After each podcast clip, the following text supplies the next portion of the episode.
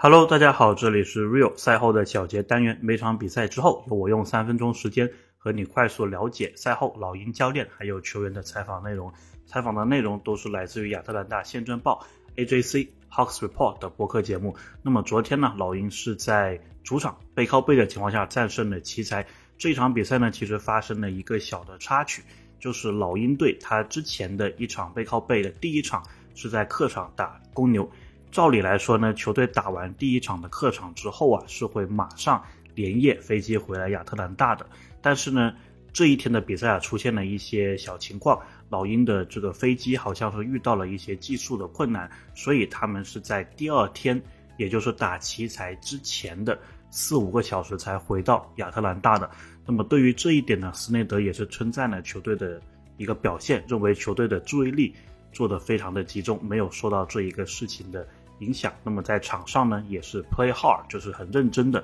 大家说比赛的一个内容，斯内德同时也表示，对于 NBA 的比赛来说，如果你想要赢球的话，是要做好某些细节的。那么他认为老鹰队啊，在所有的细节方面都做得非常的优秀，所以也让老鹰赢下了这一场比赛。那么这一场比赛的意义呢，对于老鹰来说，在于我们锁定了第九的一个位置，也就是说，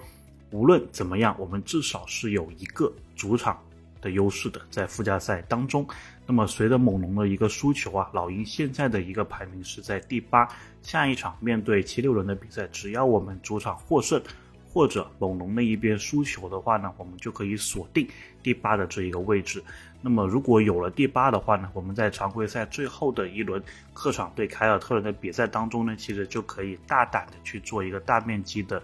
轮休了。那么这样呢，会给我们一个充足的体能去迎战这个第七、第八之间的比赛。目前来看呢，篮网或者是热火会是这个第七的位置的球队。那么大概率呢，应该就是热火了。所以我们很有可能呢，第一轮